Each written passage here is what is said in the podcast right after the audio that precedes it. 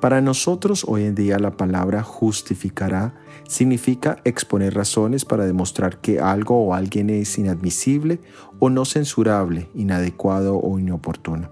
Pero en el término bíblico justificar es restablecer una relación entre dos partes que se ha dañado.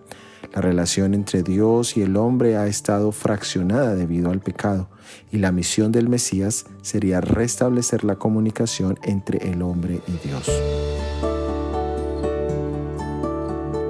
En la epístola de Pablo a los Romanos, capítulo 5, versículo 8 al 9 leemos, Mas Dios muestra su amor para con nosotros, en que aún siendo pecadores, Cristo murió por nosotros. Pues mucho más, estando ya justificados en su sangre, por él seremos salvos de la ira. Dios nos ha justificado en la vida y sacrificio de Jesús, y eso, más que un proceso meramente judicial, es el inicio de la reconciliación entre Dios y nosotros.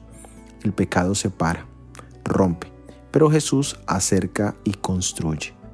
Dios no solo busca buenas acciones de nuestra parte, sino una relación profunda con nosotros.